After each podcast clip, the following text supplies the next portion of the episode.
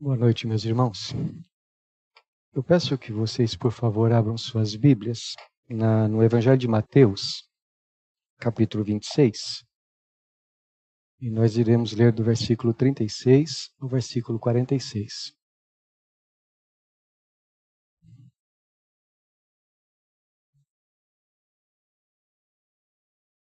Mateus 26, de 36 a 46. Em seguida, foi Jesus com eles a um lugar chamado Getsemane e disse a seus discípulos: Assentai-vos aqui enquanto vou ali orar. E levando consigo a Pedro e aos dois filhos de Zebedeu, começou a entristecer-se e a angustiar-se. Então lhes disse: A minha alma está profundamente triste até a morte. E cai aqui e vigiai comigo.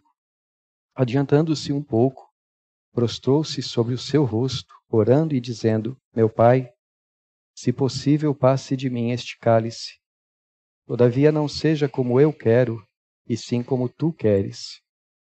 E voltando para os discípulos, achou-os dormindo, e disse a Pedro: Então nenhuma hora pudestes vós vigiar comigo? Vigiai e orai, para que não entreis em tentação.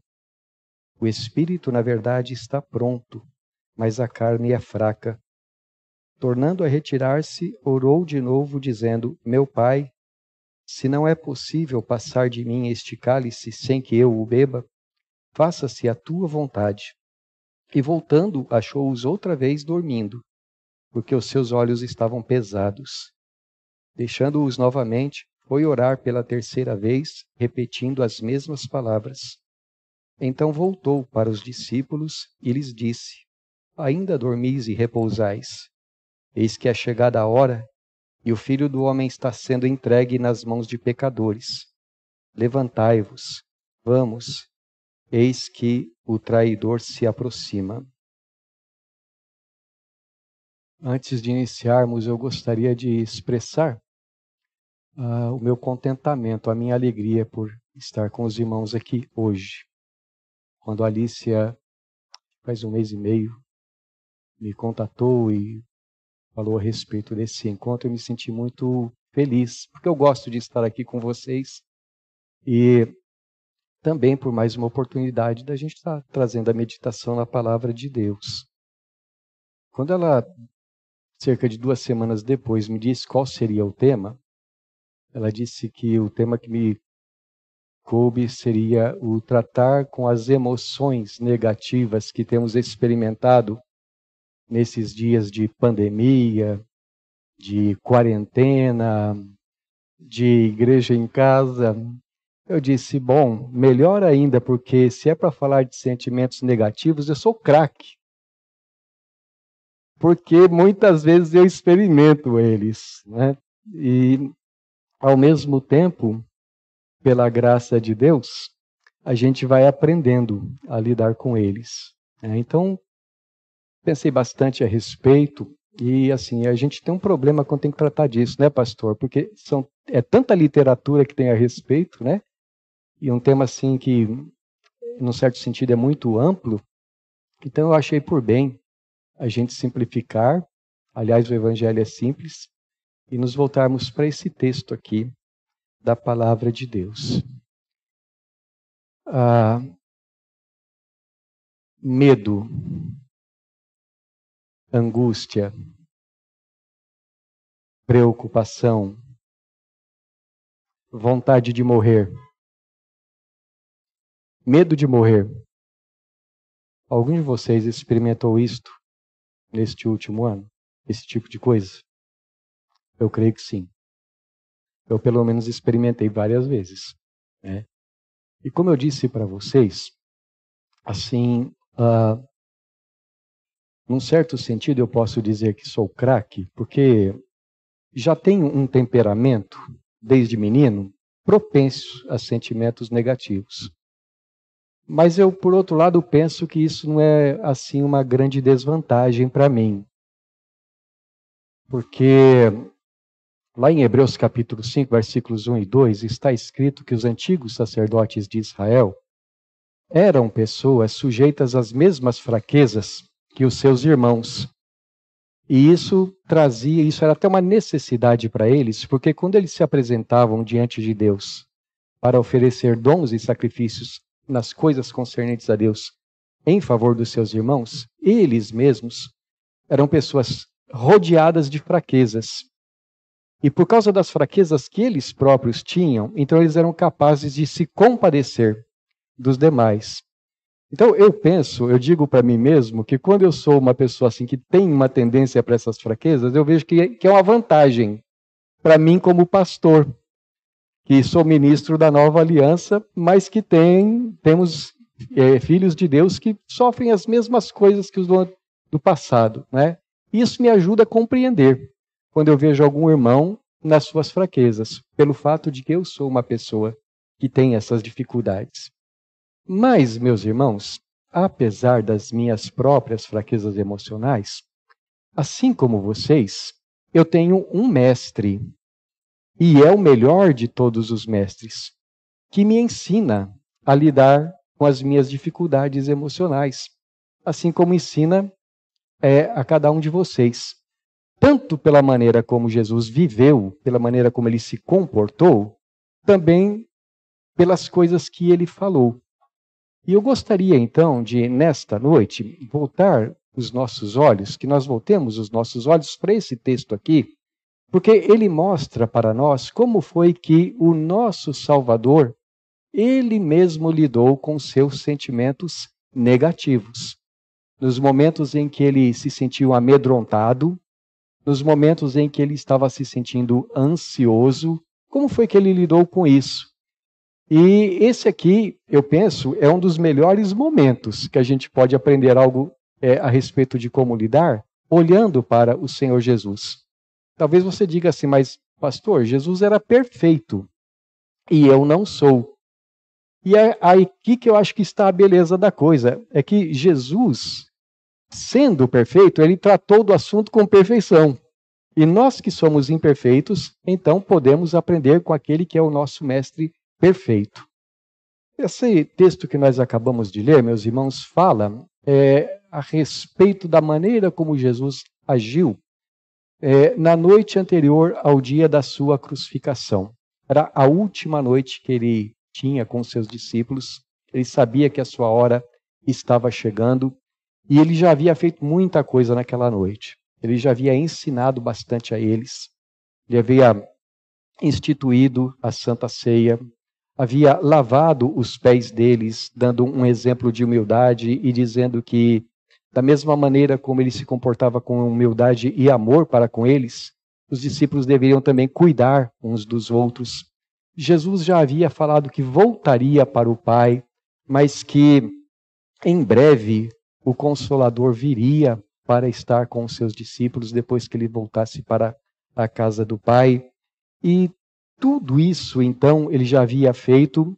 Agora, terminada, ou como diz João capítulo 17, consumada a sua obra até ali, Jesus, o que restava para ele, então, era ser é, entregue e ser levado à cruz.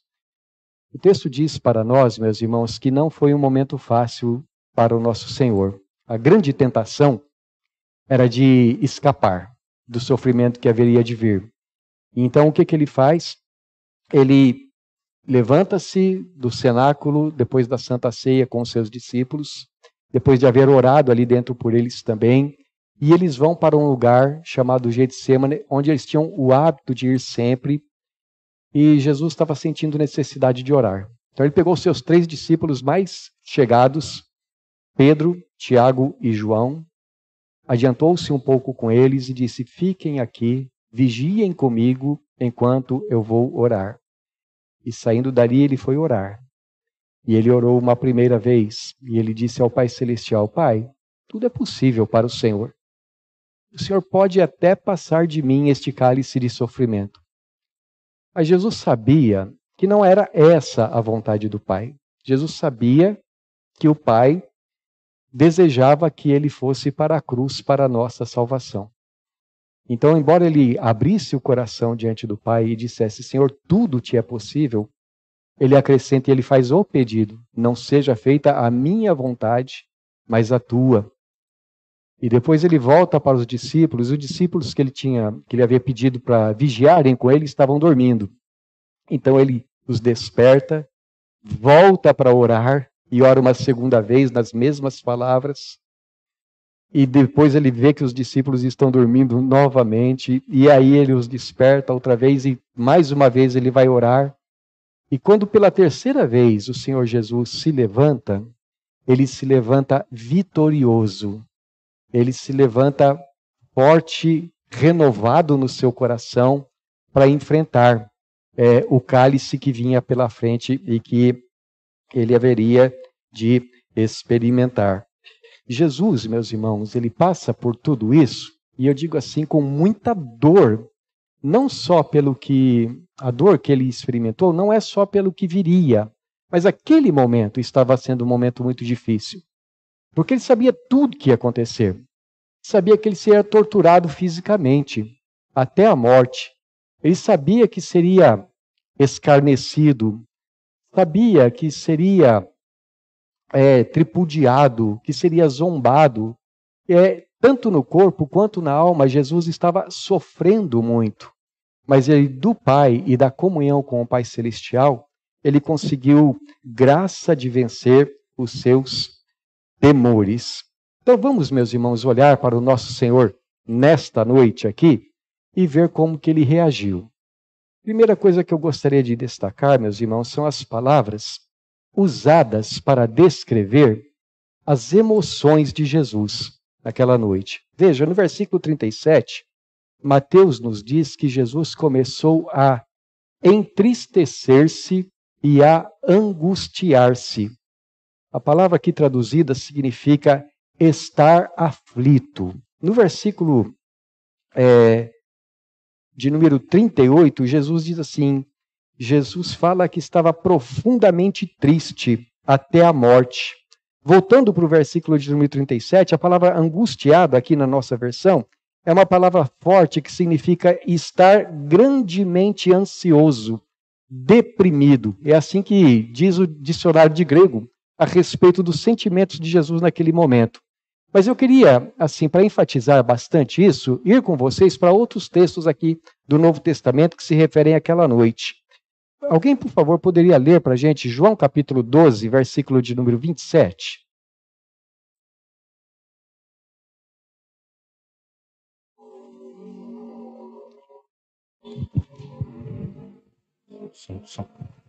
Um dos irmãos, qualquer um dos irmãos? Agora está angustiada a minha alma, e que direi eu? Pai, salve-me desta hora. Mas precisamente com este propósito vim para esta hora. Isto, eu acho que vai ser só o Pedro com o microfone. Né? Desculpa, irmão. É... Pedro, Arthur.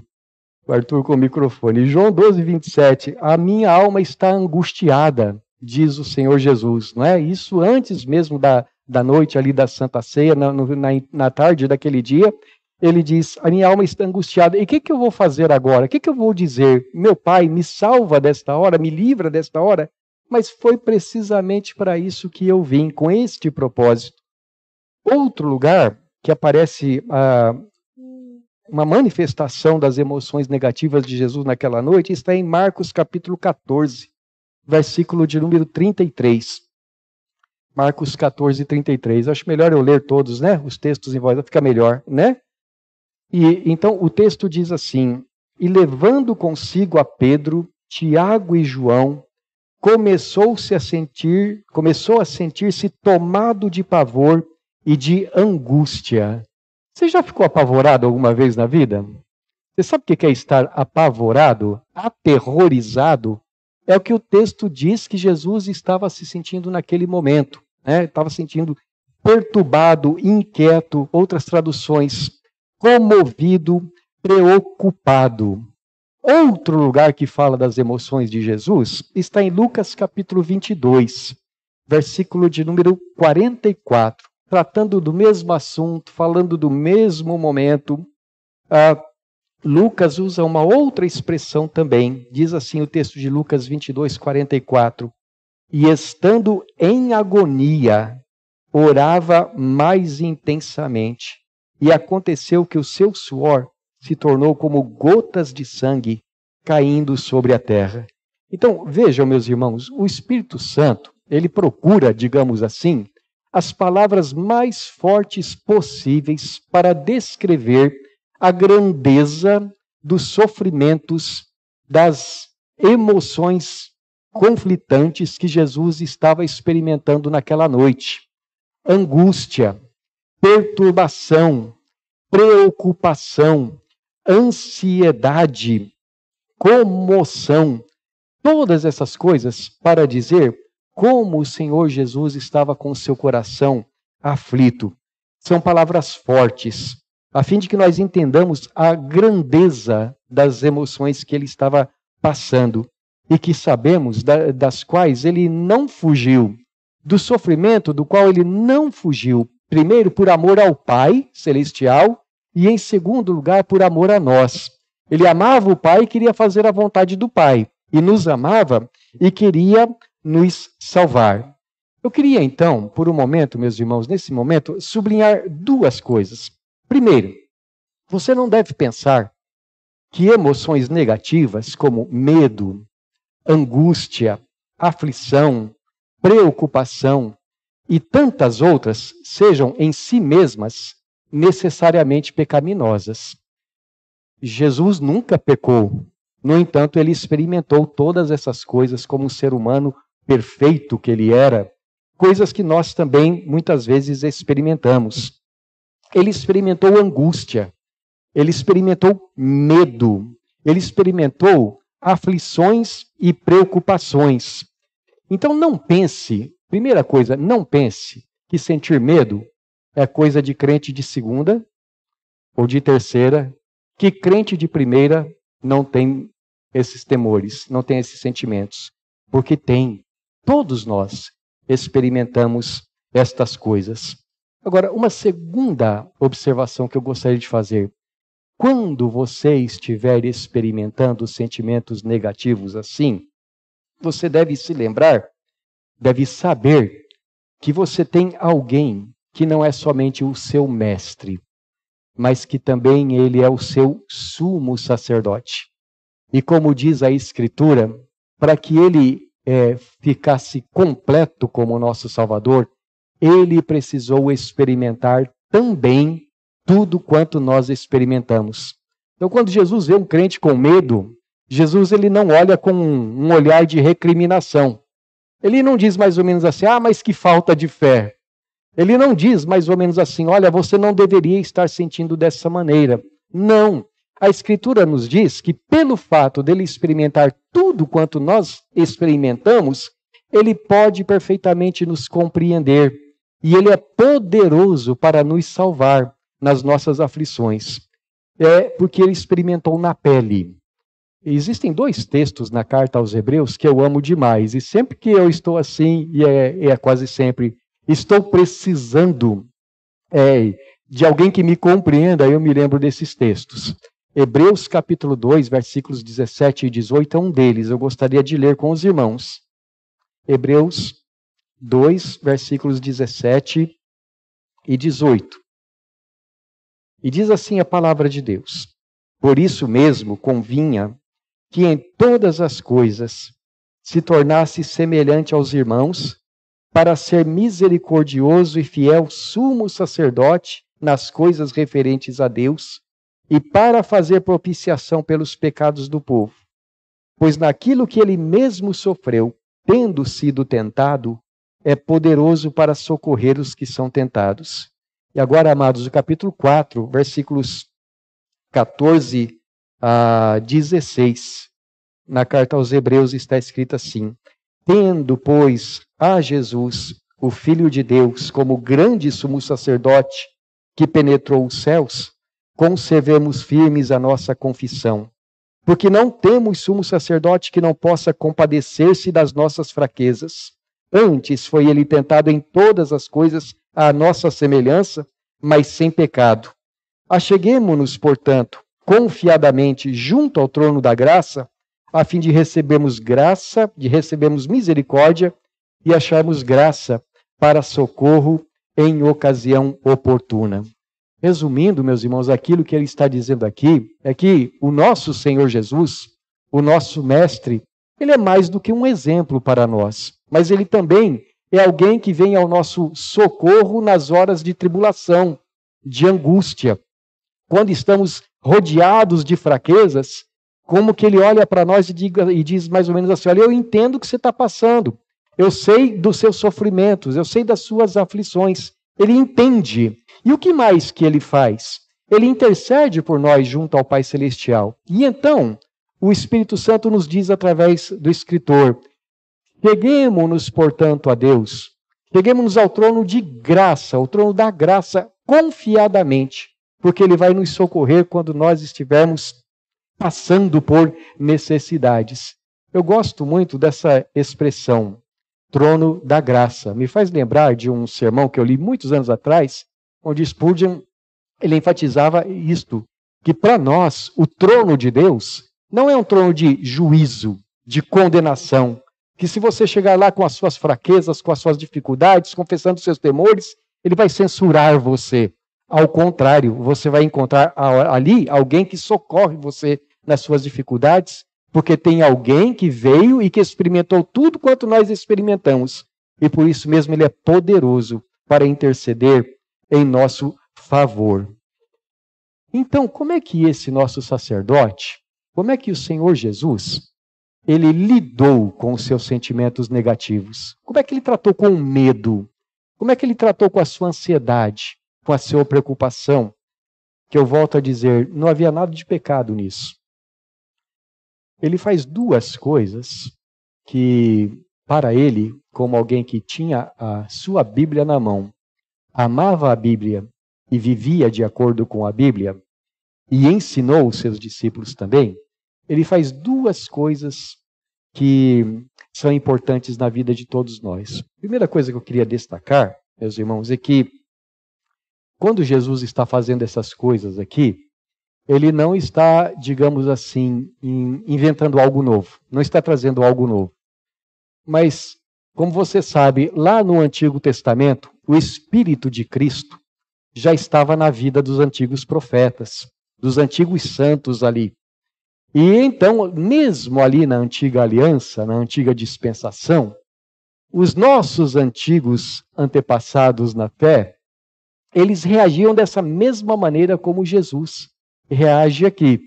Então não é, digamos assim, algo que seja novo, mas que através dos séculos o povo de Deus sempre fazia essas coisas para lidar com as suas com seus conflitos emocionais, com as suas emoções, fossem elas boas ou ruins, até mesmo pecaminosas, muitas vezes.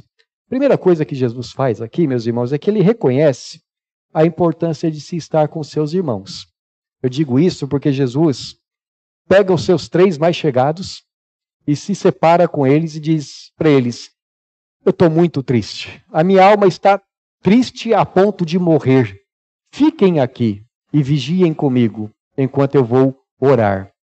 E por que, que Jesus faz isso, meus irmãos? Porque, a meu ver, ele, embora o texto não diga isso explicitamente, ele, ele sabia da importância do povo de Deus estar junto. Ah, Melhor é serem dois do que um, porque se um cair, o outro ajuda a se levantar. É, ó, como é bom e agradável viverem unidos os irmãos. Ali o Senhor ordena a sua bênção. Então, a primeira coisa que Jesus faz é separar os que lhe são mais chegados e pede para estarem com ele.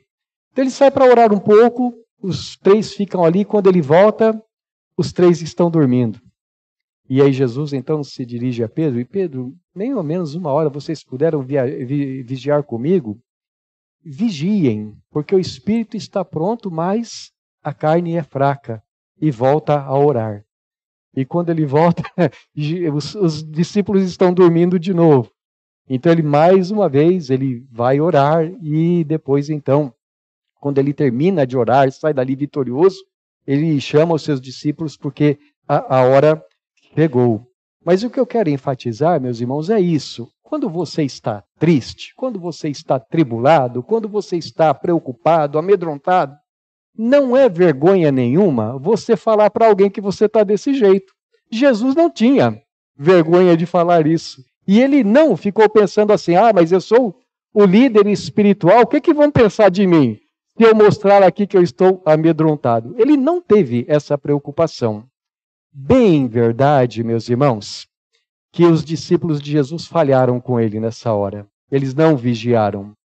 Mas Jesus não censura eles. E eu acho que também não cabe a nós censurá-los, não é? Porque vocês também já experimentaram o fato de que, é, às vezes, vocês contam com alguém e esse alguém falha com vocês. Não acontece isso? Agora, se a gente der um passinho mais de honestidade para frente, a gente vai poder dizer também assim que muitas vezes pode ter acontecido de alguém contar com a gente e nós temos falhado com essas pessoas. Então, Jesus, que conhece a natureza humana, ele olha para eles e ele não, não condena eles, porque Jesus sabe como é que é, sabe como é que eles são, sabe que os seres humanos são falíveis. Mas Jesus sabe que tem alguém que não falha. O Pai Celestial não falha nunca. Então, o fato de que os discípulos falham não decepciona Jesus, não tira a confiança no seu coração de que o Pai Celestial é, irá sustentá-lo, irá guardá-lo. Jesus não é, sente que não vale a pena investir, digamos assim, nos seres humanos, porque ele sabe que pelo poder de Deus nós podemos alcançar todas as vitórias necessárias. Então o que, que ele faz? ele faz uma outra coisa que desde o Antigo Testamento os santos já faziam também. Porque quando você olha para, os, os, para o Antigo Testamento, para os muitos textos, você vê que os nossos antigos irmãos na fé, quando passando por situações de conflito emocional, eles lançavam mão de um expediente só. E através disso, eles conseguiam vencer as suas dificuldades. Por exemplo, eu quero começar a dar um exemplo de um homem que estava vivendo um sentimento de pecado no seu coração. Salmo 73, eu acho que todo mundo já conhece de cor e salteado, né? Quem foi mesmo que escreveu o Salmo 73? Asaf, né? E os irmãos se lembram qual era o problema lá de Asaf no Salmo 73? Vamos abrir lá, Salmo 73? Aí facilita, né? A gente fica querendo que os irmãos lembrem na hora. Deixa os irmãos nervosos, com conflitos interiores, emocionais. Salmo 73, versículos 2 e 3. Ele começa no versículo 1 dizendo assim: Com efeito, Deus é bom para Israel, para com os de coração limpo.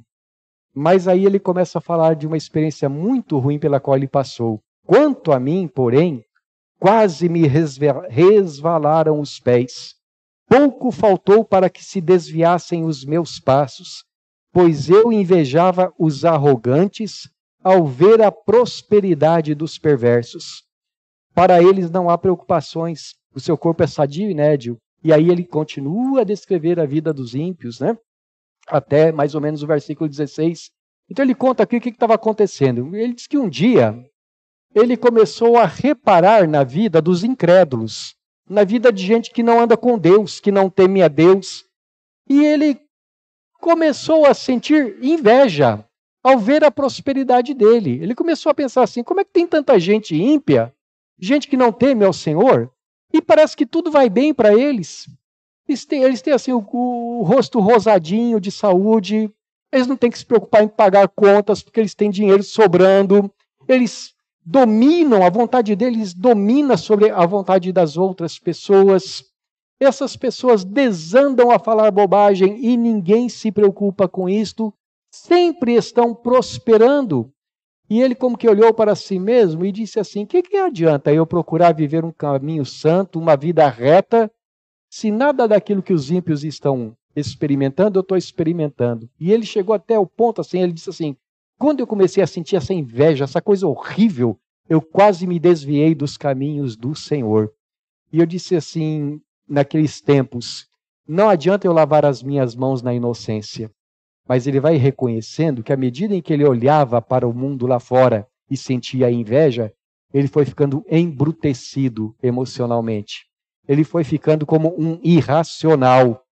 E ele estava cada vez mais afastado de Deus.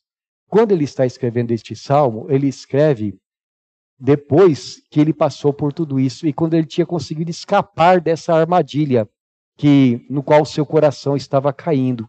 Como foi que Asaf conseguiu vencer o seu sentimento de inveja? Como que ele conseguiu vencer a sua armadura? Versículo de número amargura. No versículo 17 ele diz assim: Eu estava desse jeito até que entrei no santuário de Deus. E aí eu compreendi o fim dos ímpios. E vai descrevendo a partir daí, então, que vai chegar um momento em que os ímpios vão prestar contas a Deus, que a justiça será feita. Ele, no seu coração, teve fé no fato de que Deus está observando tudo e que as pessoas não devem, não podem viver assim desordenadamente, porque há um juízo. E por outro lado, na medida em que ele entrou no santuário de Deus e que o seu coração, a sua mente foram iluminados, ele começou a experimentar mais da presença de Deus na vida dele e a inveja foi embora. Então ele diz assim: E agora eu sei que o Senhor é a minha herança, o Senhor é a minha alegria, quem mais tenho eu no céu? O Senhor é o meu prazer na terra. O que eu quero destacar, meus irmãos, é, é, é o seguinte fato: esse homem conseguiu vencer o sentimento de inveja através da comunhão com Deus. Quando você está em comunhão com Deus, Deus muda o seu coração, ele muda a sua mente, ele dá para você uma liberdade transformadora. Foi isso que esse homem experimentou.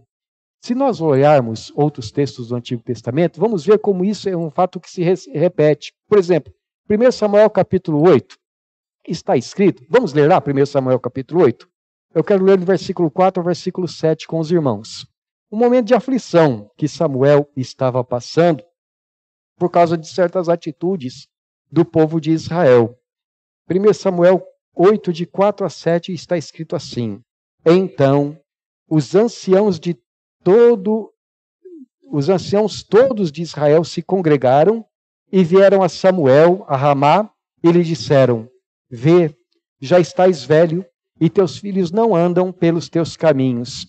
Constitui-nos, pois, agora um rei sobre nós, para que nos governe, como o tem todas as nações. Porém, esta palavra não agradou a Samuel. Quando disseram: Dá-nos um rei para que nos governe.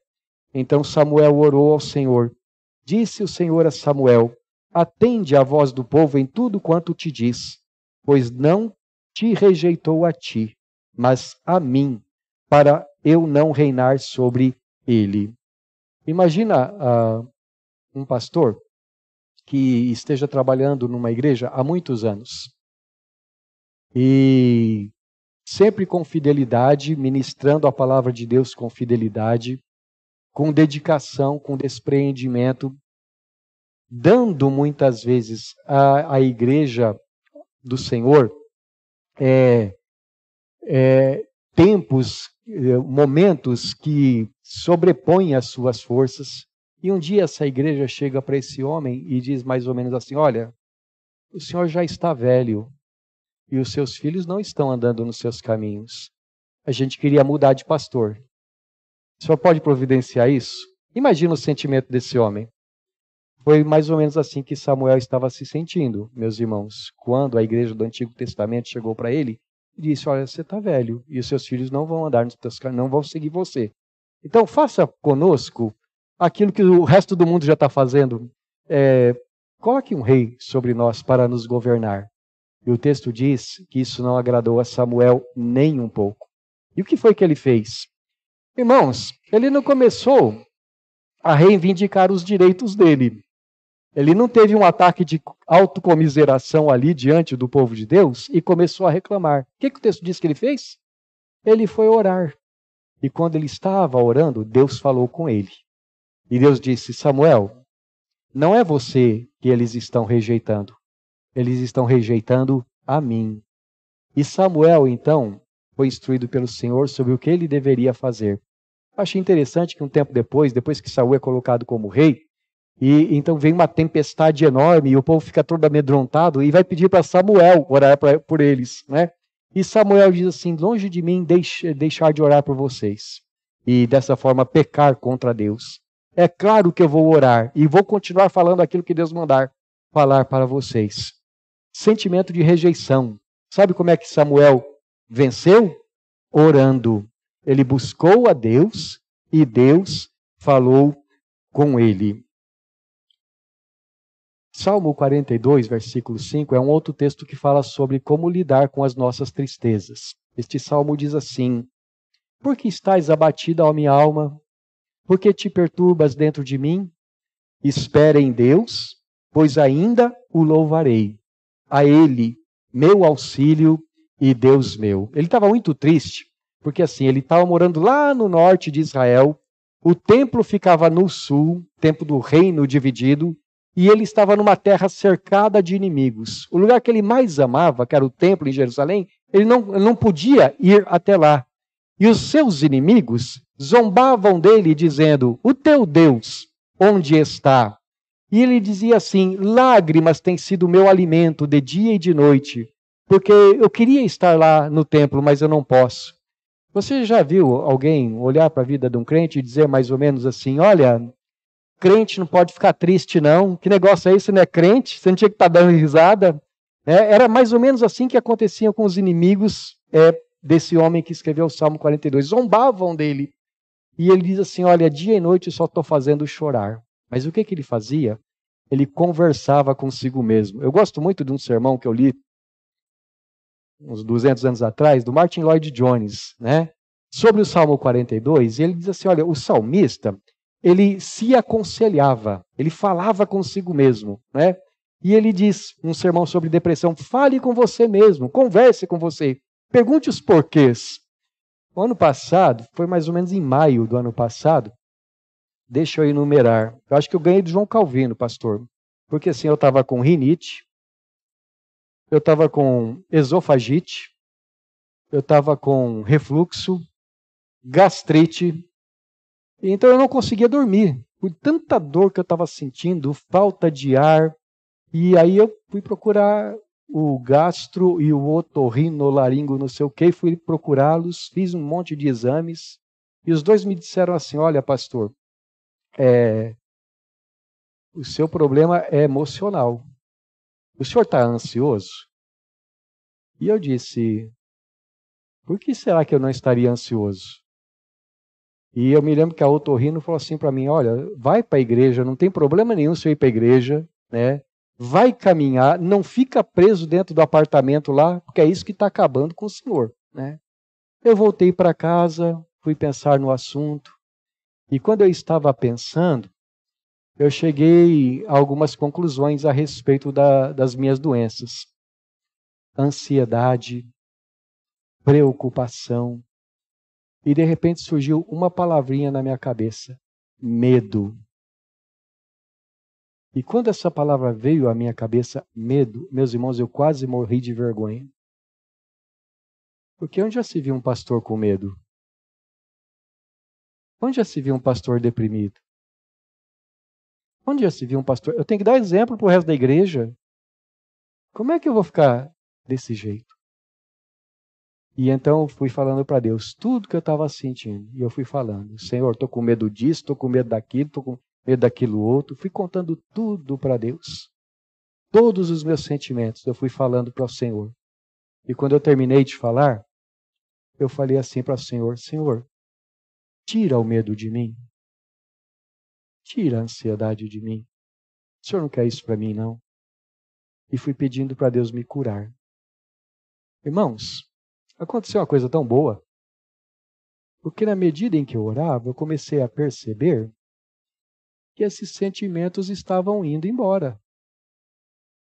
E não demorou, eu já estava respirando normalmente. A gastrite deu uma trégua, a esofagite também e tudo mais. Aquilo que os irmãos chamam, né, os médicos chamam de doenças psicossomáticas, né? Eram coisas assim nas minhas emoções que estavam afetando o meu corpo todo.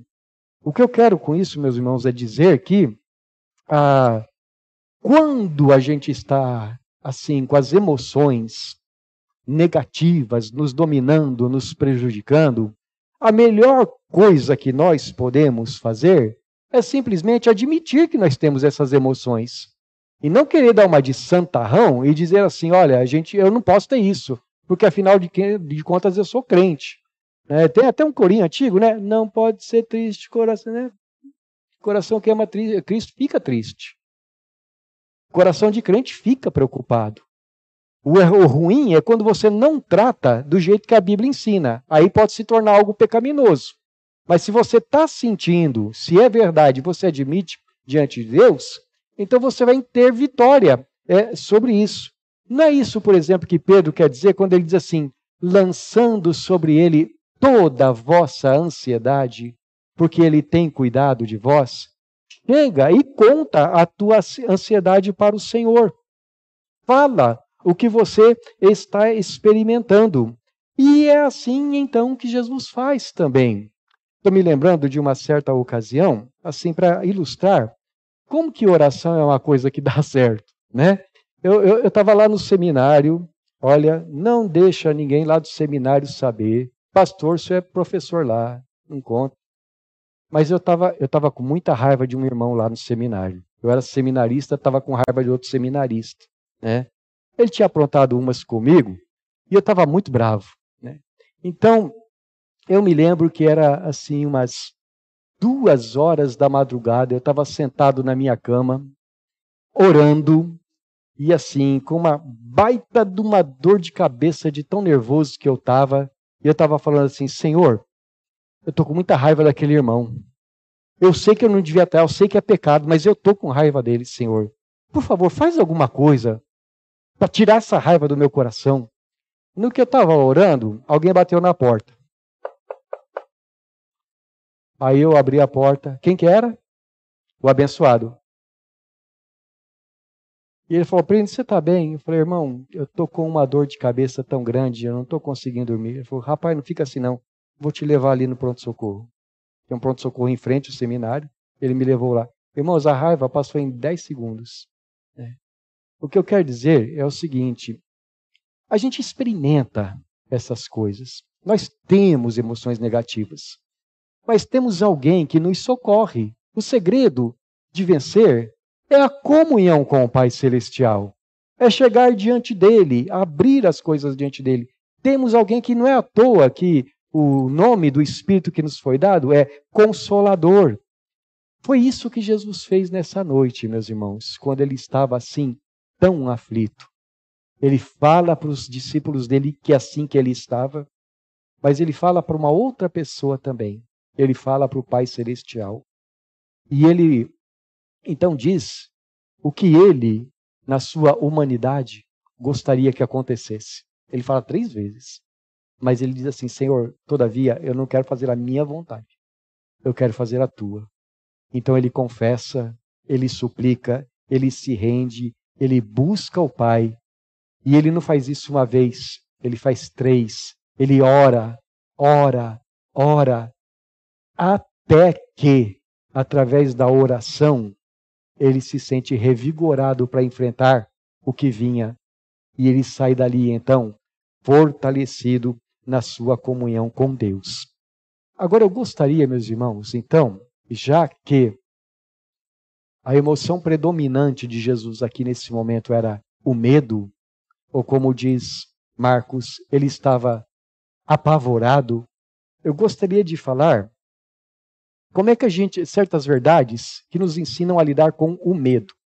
Como tratar com o medo especificamente? Primeira coisa que eu gostaria de dizer é que a Bíblia afirma para nós que existe uma coisa mais forte que o medo. Você lembra o que é que a Bíblia diz que é mais forte que o medo?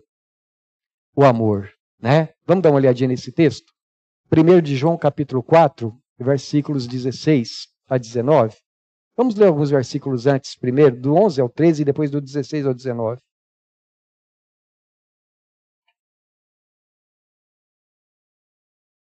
Primeiro João 4, de 11 a 13, diz assim: Amados, se Deus de tal maneira nos amou, devemos nós também amar uns aos outros. Ninguém jamais viu a Deus. Se amarmos uns aos outros, Deus permanece em nós e o seu amor é em nós aperfeiçoado. Nisto conhecemos que permanecemos nele e ele em nós, em que nos deu o seu, do seu Espírito. Agora, do versículos 16 ao 19. E nós conhecemos e cremos no amor que Deus tem por nós. Deus é amor, e aquele que permanece no amor permanece em Deus e Deus nele. Nisto é em nós aperfeiçoado o amor, para que, no dia do juízo, mantenhamos confiança. Pois, segundo ele é, também nós somos neste mundo.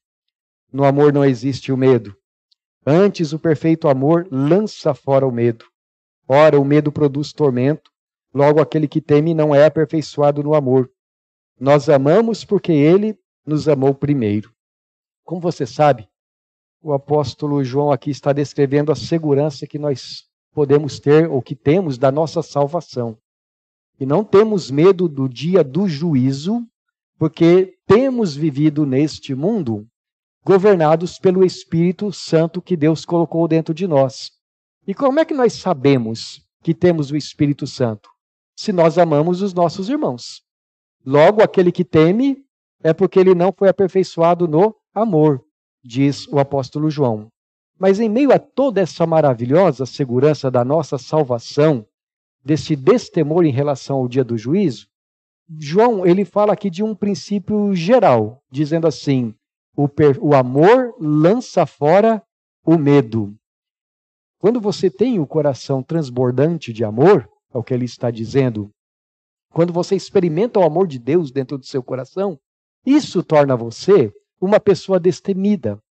Eu gosto de uma ilustração que eu li no pastor Jay Adams, não me lembro em qual dos livros dele, alguns anos atrás, e ele falando sobre, ele ilustrando como é que quando a gente tem amor no coração, a gente consegue superar os nossos medos.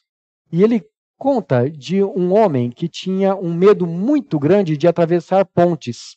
Porque, assim, quando ele era menino, ele passou por uma situação terrível ao, atravessar uma ponte e aquilo traumatizou ele. Então, se ele tinha que sair de um lugar da cidade para ir para outro, antes dele sair, ele dava uma olhada no mapa, traçava o percurso dele para evitar qualquer ponte. E um dia ele soube que o filho dele havia se acidentado e estava num determinado hospital. Aí ele saiu de casa muito rápido. Ele queria encontrar o filho o mais rápido possível. Então ele foi o mais rápido possível até o hospital e lá chegando viu que o filho estava bem e ele conseguiu então ter o seu coração é, aliviado daquele sofrimento que ele estava experimentando. Alguns dias depois ele começou a pensar no assunto e ele percebeu que enquanto ia para o hospital ele tinha atravessado duas pontes. Ele não tinha nem percebido. Por quê? Porque no seu coração ele tinha algo maior, ele tinha preocupação de encontrar o filho dele. Então ele venceu os temores dele. E aí percebeu também que ao atravessar as pontes, nada de ruim tinha acontecido. E então ele venceu o seu medo. Se estamos com medo, então, J. Adams conclui, o que a gente precisa fazer é crescer no amor. Uma das coisas que a gente precisa fazer. Quanto mais a gente se aperfeiçoar no amor, mais nós vamos nos sentir livres disso. Então, a primeira coisa que a gente entende o amor lança fora o medo. Segunda coisa que eu gostaria de destacar: a Bíblia diz que o amor de Deus está residindo dentro de nós. Alguém lembra de cor o que, que diz lá Romanos capítulo 5, versículo 5? Ninguém? Mas vocês são presbiterianos, como é que vocês não sabem a Bíblia inteira de cor? Claro que é brincadeira, né, meus irmãos? Romanos 5, 5. E depois, 2 Timóteo 1, 7. São dois versículos que trazem para nós uma verdade preciosa em relação a isso. Romanos 5,5 diz assim: Ora, a esperança não confunde, porque o amor de Deus é derramado em nosso coração pelo Espírito Santo que nos foi dado. Olha que coisa maravilhosa! O Espírito Santo nos foi dado. E junto com o Espírito Santo, o que foi derramado dentro do nosso coração? O amor que Deus tem por nós. É um amor que nós conhecemos, que nós experimentamos. Outro texto onde Paulo fala a respeito disso é 2 Timóteo 1,7, é, onde ele diz assim: Porque Deus não nos tem dado espírito de covardia, mas de poder e de amor e de moderação.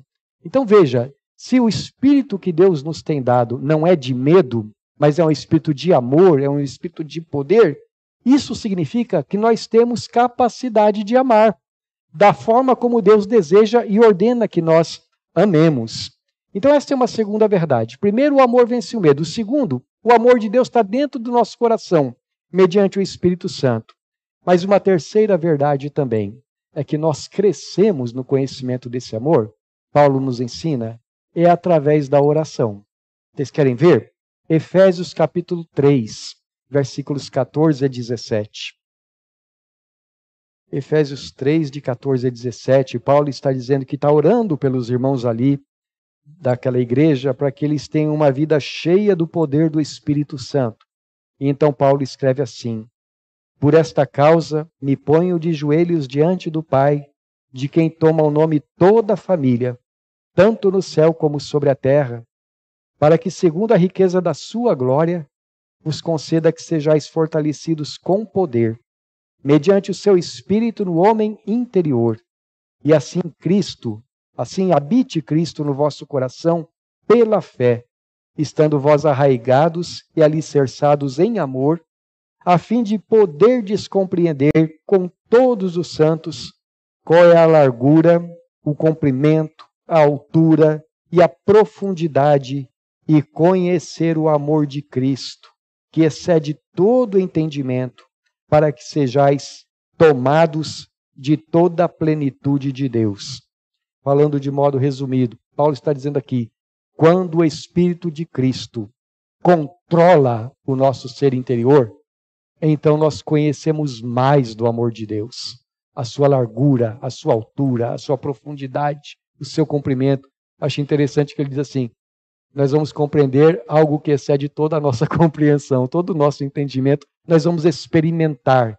E quanto mais a gente conhece a profundidade do amor de Deus, ele diz, mais somos tomados da plenitude do poder de Deus na nossa vida.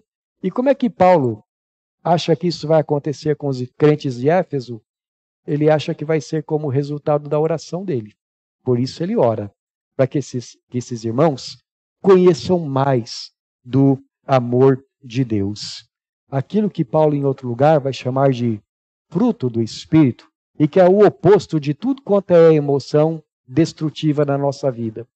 Alegria, paz, longanimidade, benignidade, fidelidade, mansidão, domínio próprio à medida em que a gente vai desenvolvendo esse amor dentro do nosso coração, esse fruto vai se exibindo, vai se manifestando, a gente vai vencendo as nossas emoções negativas. Uns 35 anos atrás, você já tinha nascido? Não. 35 anos atrás, eu não me lembro, eu não sei dizer para vocês o que foi o gatilho, mas eu comecei a ter um medo muito grande de tempestade. E naquele ano, especialmente, as tempestades estavam terríveis. E fui desenvolvendo aquele temor, aquilo foi se tornando uma coisa complicada, ruim. E a Terezinha, depois vocês perguntem para ela que ela conta com detalhes do jeito que eu ficava, né, amor? E você vai contar com todo prazer, né, amor? E então eu me lembro que um dia, meus irmãos, eu estava na Zona Norte e eu tinha que sair de lá e ir para a Zona Leste, onde eu morava. Estava lá na casa da minha mãe, na Zona Norte, ia voltar para a Zona Leste e começou uma tempestade, daquelas de março, encerrando o verão. E, meus irmãos, que tempestade! E eu comecei a ficar apavorado, apavorado. Aí eu fui para o quarto orar, o quarto do meu irmão orar. Eu falei assim: Senhor, o Salmo 29 diz que a tempestade, os relâmpagos, os trovões, eles são a tua voz. E eu estou morrendo de medo da tua voz. O que está acontecendo, Senhor? Então veio a minha palavra do Senhor dizendo: O perfeito amor lança fora o medo. E eu fiz uma segunda pergunta para Deus: Senhor, Está faltando amor no meu coração? Tem alguém contra quem eu estou magoado ou ressentido? E eu gosto de brincar dizendo que o Espírito Santo então falou assim: quer por ordem alfabética?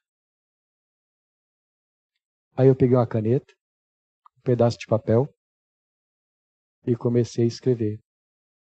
E meus irmãos, eu fiquei surpreso. Sabe quando você então começa a perceber ressentimentos lá escondidinhos ali? Mágoas. Eu fui escrevendo e dizendo, Senhor, plano de tal. Depois que eu terminei a lista, eu falei assim, Senhor, estão todos perdoados em nome de Jesus. Peguei o um pedaço de papel e rasguei, joguei fora e pensei comigo mesmo: ficha limpa.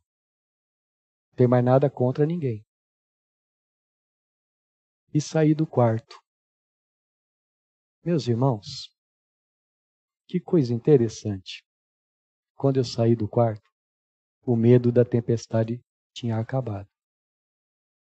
Aí eu saí dali, na zona norte, atravessei a cidade inteira, a tempestade comendo solto e eu achando bonito. Eu não estou dizendo para vocês que do jeito que aconteceu comigo é o que tem que acontecer com vocês. Essa é uma experiência minha. Mas o que eu quero dizer, lembra daquela famosa frase do famoso escritor, professor C.S. Lewis, né? Como é que diz mesmo? O sofrimento é o megafone de Deus.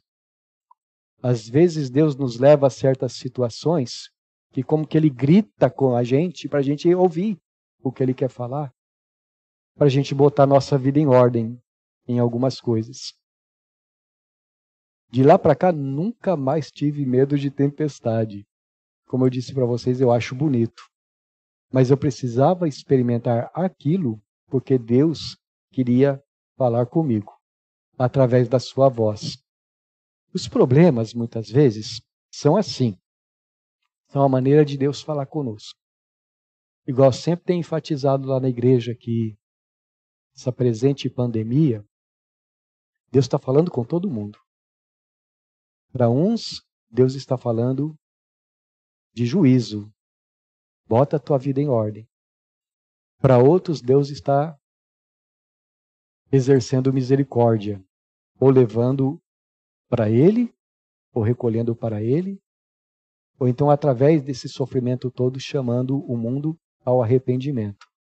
Mas nisso tudo, Deus está trabalhando, Deus está no controle.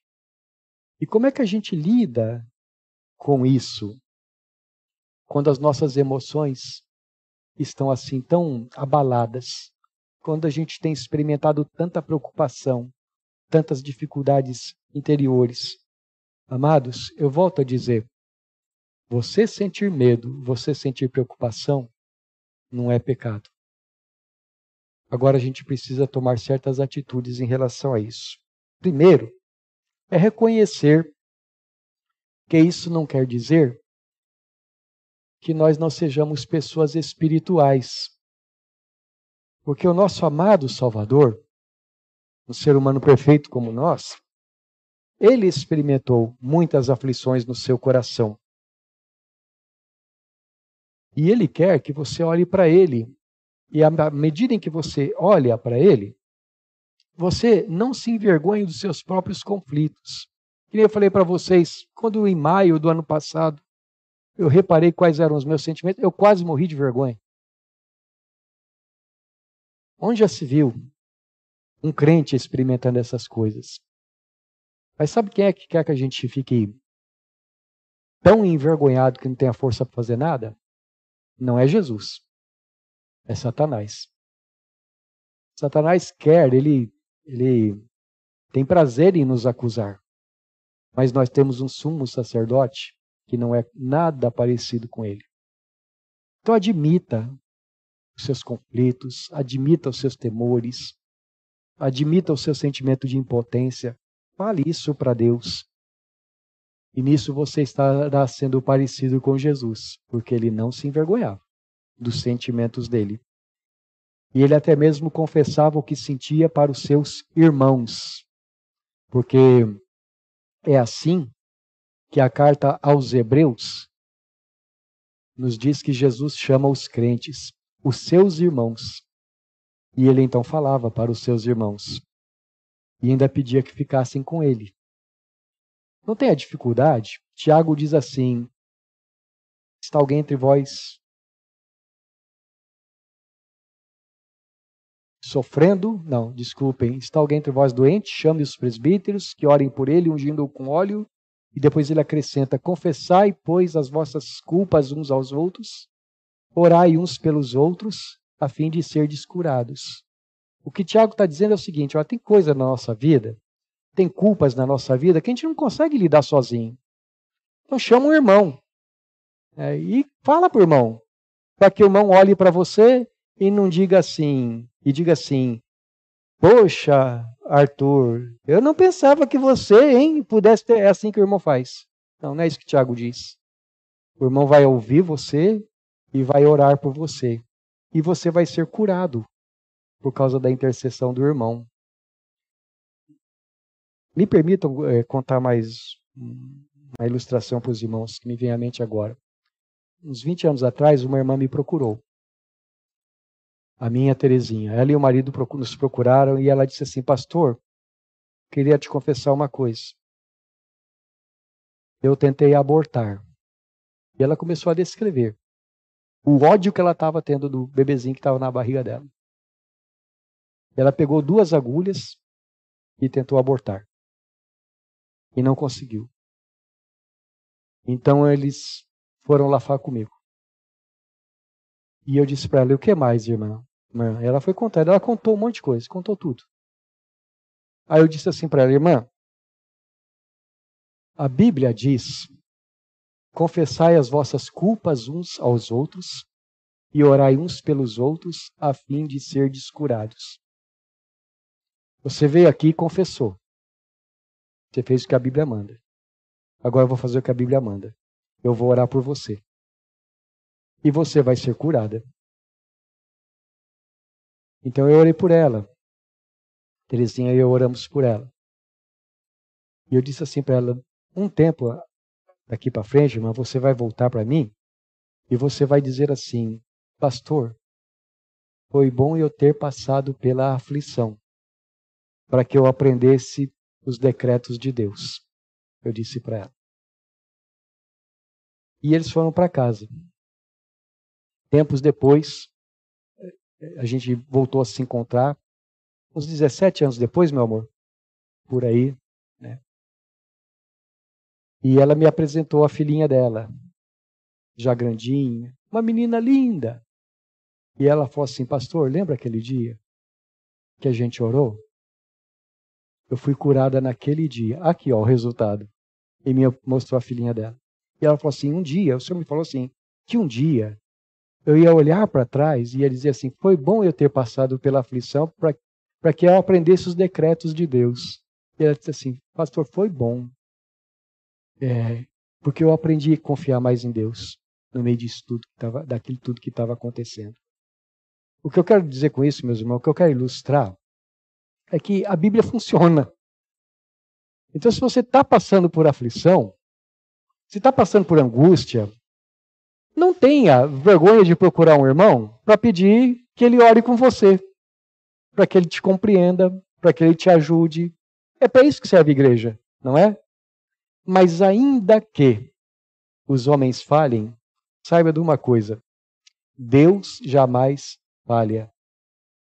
É na comunhão, é fazendo que nem João, inclinando-se no colo do Pai Celestial, que você vai ter vitória sobre medo, preocupação ou qualquer outro sentimento de angústia que vai na sua alma.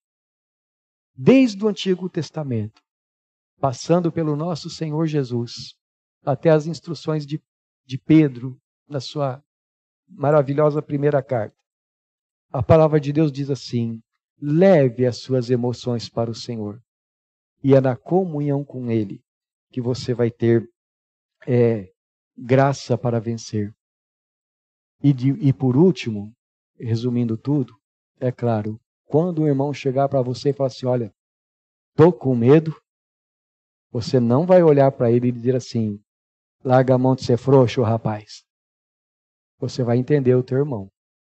E você vai ser como Jesus na vida dele, ajudando ele nas suas aflições. Que Deus nos conceda a graça para que a gente viva nessa santa comunhão com Ele e assim ande nesse mundo mais do que vencedor, mesmo em meio às grandes dificuldades que a gente está atravessando. Amém.